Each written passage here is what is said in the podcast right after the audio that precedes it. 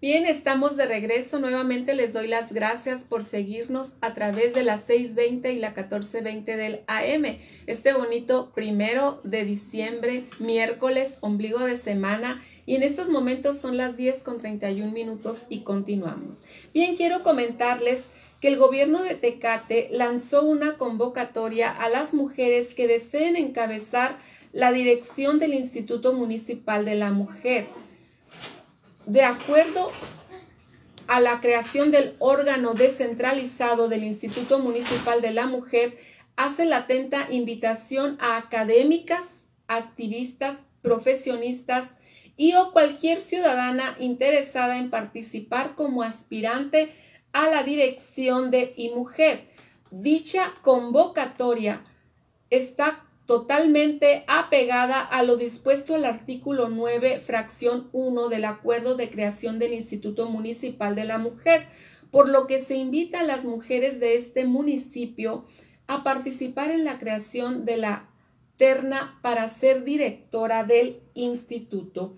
Las aspirantes a la dirección de esta paramunicipal tendrán que cumplir con los siguientes requisitos: ser ciudadana mexicana, por nacimiento en ejercicio pleno de sus derechos políticos y civiles, haber cumplido 30 años, tener una residencia efectiva mínima de 5 años en el municipio de Tecate, haber destacado por su labor social, académica o cultural en los sectores de la sociedad de la entidad a favor de los derechos y participación de la mujer así como en actividades relacionadas con las políticas, programas y acciones establecidas en el presente reglamento. Pues ahí está lanzada la convocatoria a todas esas mujeres que tengan la intención de participar, pues presentar su, su asistencia a la convocatoria. Yo ya tengo mis ahí para que apunten en en este evento tan importante. Ahí tenemos a Mónica Romero, la maestra Mónica Romero. Tenemos a nuestra compañera que estaba en Derechos Humanos, se me va el nombre. Una morenita, ¿sí te acuerdas de ella? Laura Gutiérrez. ¿Laura qué? Laura, Gutiérrez. Dale, Laura Gutiérrez. Y también acá en el Cerro Azul está Yolanda Reyes, que ha sido, ella fue regidora, ella ha sido activista de Morena muy mucho tiempo y siempre ha estado defendiendo las causas sociales son personas muy importantes de aquí del ayuntamiento, del, municipio de Tecate, que probablemente por el perfil que están buscando, pues puedan, puedan estar involucradas en este tipo de, situaciones. También está la ex, regidora eh, que también trabajando en el pasado ayuntamiento, eh, una regidora que también se le da el nombre, pero que ella es de Oaxaca, es una persona muy trabajadora que ha estado también ahí, que participó para la candidatura a la presidencia de Judith. Judith, ándale, también ella está ahí presente. En fin, tenemos muy buenos valores aquí en Tecate. Ojalá que puedan responder a la convocatoria, ya que Darío Benítez pues está haciendo estos procesos muy democráticos. Ya vimos con los delegados que les está abriendo cancha, ahora con el mujer está sacando convocatorias. En fin, hay que buscar los perfiles adecuados y que seguramente pues, se fijarán mucho en aquellos que tienen, que tienen huella en la ciudad de Tecate, que han demostrado con su trabajo, con su trabajo eh, eh, la ayuda a la sociedad y sobre todo pues a, las mujeres, a, a, todos los que están involucrados en este tipo de actos. Son los cuatro nombres que se me vienen a la mente, seguramente hay más, estos son los cuatro que tengo yo, mi querida pues muy bien, Jorge, pero bueno, pues ya estaremos pendientes de ver cuántas personas se, se apuntan, ¿verdad? Y cuántas cumplen con los requisitos y ver finalmente, pues, quién, quién queda. Y fíjate, quién ha estado recibiendo flores y por su trabajo incansable, pues es la alcaldesa de la ciudad de Tijuana. Quiero decirte que durante su participación el día de ayer en la sesión del Grupo 21, el cónsul general de México en San Diego, Carlos González Gutiérrez, reconoció el trabajo hecho por el gobierno municipal respecto al campamento migrante establecido en la garita del Chaparral. el gobierno, y fíjate lo que dice, el gobierno municipal que recién entró en funciones le ha entrado al toro por los cuernos con el apoyo del gobierno del estado y el gobierno federal y ha establecido un mejor control sobre los accesos a ese campamento para evitar que exista una rotación permanente de nuevos miembros. Se ha establecido como ustedes saben, una reja. Se ha establecido más seguridad y se ha levantado un censo preciso sobre cuánta gente vive ahí y se le ha proveído de identificación y más importante, se ha establecido opciones para que esa gente pueda mudarse a otros albergues y ahí esperar su día en la corte del lado estadounidense. ¿Qué tal? la relación del presidente de la República, Andrés Manuel López Obrador, y de Joe Biden, pues han llegado a acuerdos muy importantes para participar en la migración y el uso de las personas mientras están en suelo mexicano, que estén este tipo de, de, citatorios.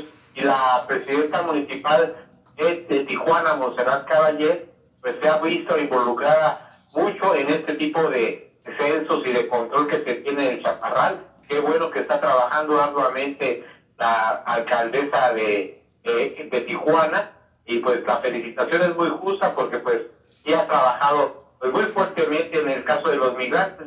Recordemos que Baja California es declarado por el gobernador, cuando estaba Jaime Bonilla de gobernador, como el santuario migrante en México. Así es de que Tijuana es el paso más obligado de la gente que va hacia Estados Unidos, ya sea de forma de forma legal con su pasaporte, de forma irregular, pues también pasan por Tijuana la mayoría de las personas pues tiene la fama Tijuana mundialmente de ser el paso entre México y Estados Unidos.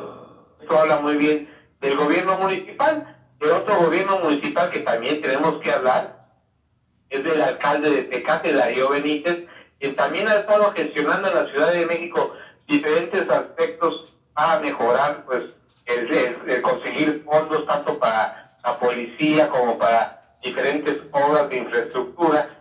Sobre todo, pues ahora que estuvo ahí en la Ciudad de México hablando con el diputado encargado de recursos hidráulicos, pues habló sobre ese, sobre ese eh, eh, tanque que se tiene en la colonia Rincón Tecate, un tanque eh, que se dedica a purificar ahí los desechos. El saneamiento, pues, ajá. Entonces, este tanque, ¿ah?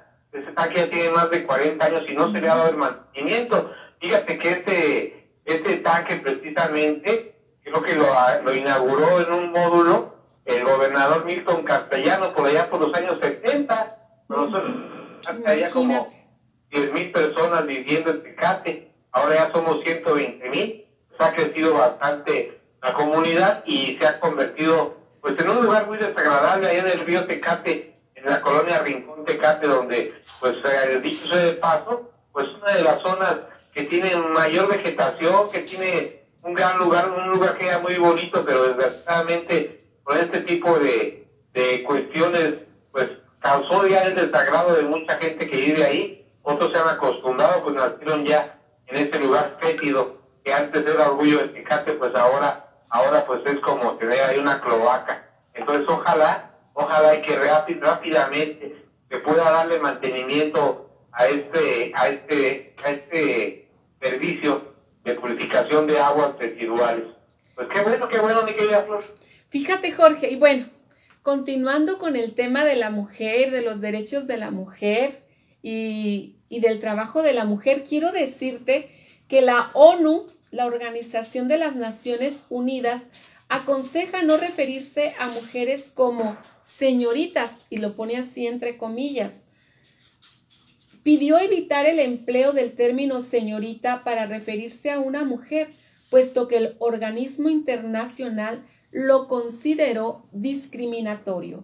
A través del texto Orientación para el empleo de un lenguaje inclusivo en cuanto al género en, español, la organización señaló el uso inapropiado de la palabra señorita, la cual se refiere al estado civil de una mujer. Según la ONU, la manera de referirse a una mujer sería señora, sin caer en discriminación, sin, sin involucrar al Estado civil. Se desaconseja el uso. Últimamente está muy mamuca, mi querida Flor, con los términos que se están usando con esa generación de cristal. Ya no puedes decir muchas cosas supuestamente porque estás discriminando, estás actuando en contra de los derechos de otras personas. En fin, que estamos en un mundo que se está fijando en estas pequeñas eh, cuestiones en lugar de abordar los temas que son eh, realmente importantes, como es combatir el hambre, como es combatir la vacuna. La uno debería estar fijándose en otras cosas en lugar de estar inflando burros de chóstomo. Esa cosa es una jalada de que te puedes decir señorita a alguien o que no le puedes dar el paso a una Pues señora o señor. El discriminador, si tú le das el, el, asiento a una persona en el camión, ¿de qué cree que no puede estar parada? ¿Eh? Ya sé, sí. inútil. Se están rompiendo muchos esquemas. Por ejemplo, hace rato tú mencionaste agarrar el perro por los cuernos. Pues ya está prohibido decir eso también según algunos algunas personas defensores de los animales, que no se debe decir que agarrar al toro por los cuernos. Eso va en contra de los animales y por la violencia. En fin, que estamos en un mundo que está bien loco últimamente y que están sacando cada leyecita de esta generación de cristal, que realmente es una generación, así como dicen los chavos, bastante, bastante tóxica. Muy bien, Jorge. Me, me, divierten mucho tus comentarios. Jorge, también quiero decirte pues que Estados Unidos planea reforzar requisitos COVID para viajeros ante la inminente Z, cepa del Omicron. Pues sí, es obvio que todas las naciones deberían ya de empezar a, a revisar y tomar más, más en serio pues todas las, todas las requisitos para los viajeros y sobre todo que no se tomen los riesgos y que pues esperemos que el Omicron pues tarde o temprano tiene que ser una, una ola más que va a pasar mientras estemos en en este, en este momento de pandemia. Y pues fíjate, Jorge, dime. Este tema del Omicron, mi querida Flor. Fíjate que ya, ya descubrieron cómo combatir el, el Omicron. Entonces ahora no va a ser tan contagioso como pretenden. Aparentemente allá en Inglaterra ya se descubrió la cura contra el Omicron, cómo desvanecerlo, y ponerlas en cuarentena siete días y salen positivos, pues es un show realmente. Pues ojalá que sea una falsa alarma lo del Omicron, pues que eh, se pueda aplicar ya una medicina en caso de que, de que se propague esta este contagio, esta cepa, y que pues al rato pues ya pase a ser parte de la historia, ya que sabemos que, pues muchas veces eh, el estado de alarma es inexistente y es más lo que, lo que le ponemos los periodistas, más sabor al caldo de lo que tiene realmente. Ojalá que yo me equivoque y que no pase a mayores esto del Omicron.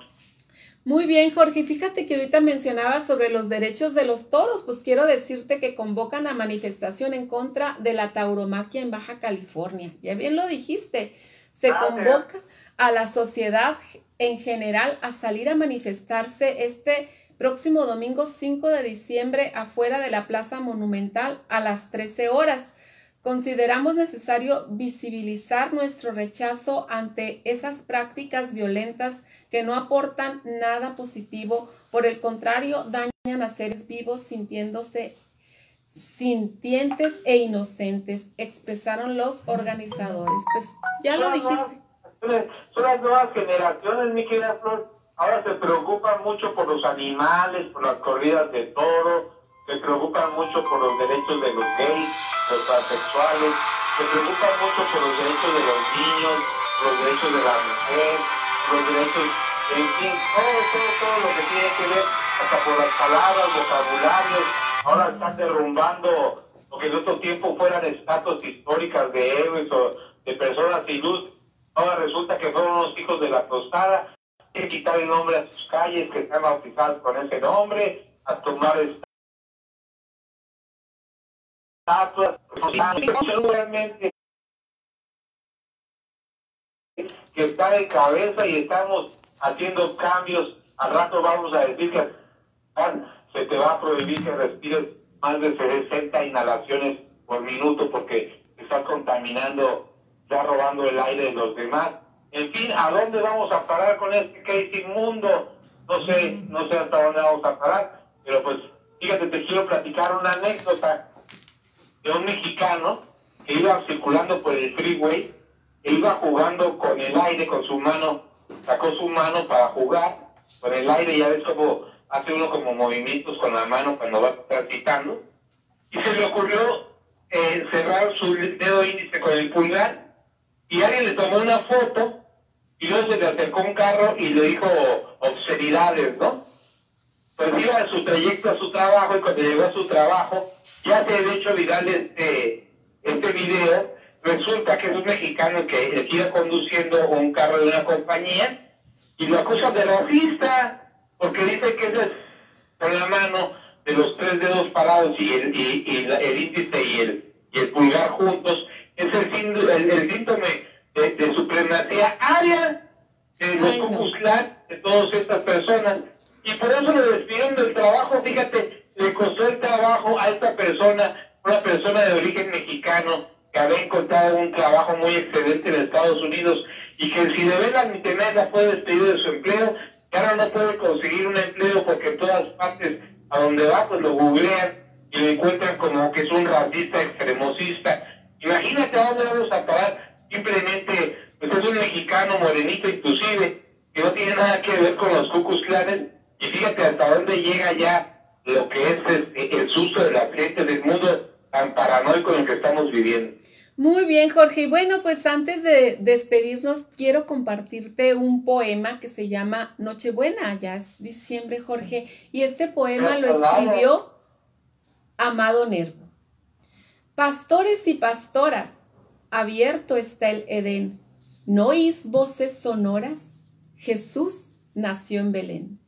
La luz del cielo baja. El Cristo nació ya. Y en un nido de paja ¿Cuál pajarillo está? El niño está friolento. Oh noble buey, arropa con tu aliento al niño rey. Los cantos y los vuelos invaden la extensión y están de fiesta cielos y tierra y corazón. Resuenan voces puras que cantan en tropel, osana en las alturas al justo de Israel pastores en bandada, venid, venid a ver la anunciada flor de David.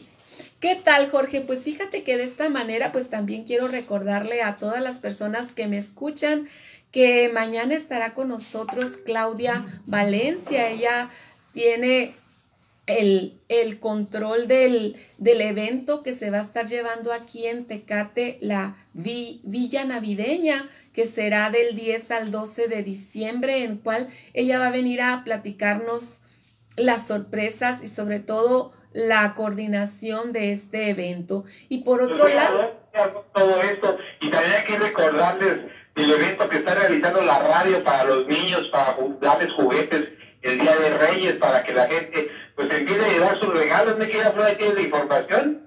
Claro que sí, Jorge, pues este, este juguetón que está organizando primer sistema de noticias en el que ningún niño pase frío o que ningún niño se quede sin juguetes, que estamos invitando a la ciudadanía en general a pasar y entregar, si bien puede ser un artículo de ropa, obviamente nueva, que para algún niño de hasta 18 años o o un juguete también que no sea bélico y que no utilice pilas para poder nosotros ofrecerlo a un niño en situación de necesidad el 6 de enero.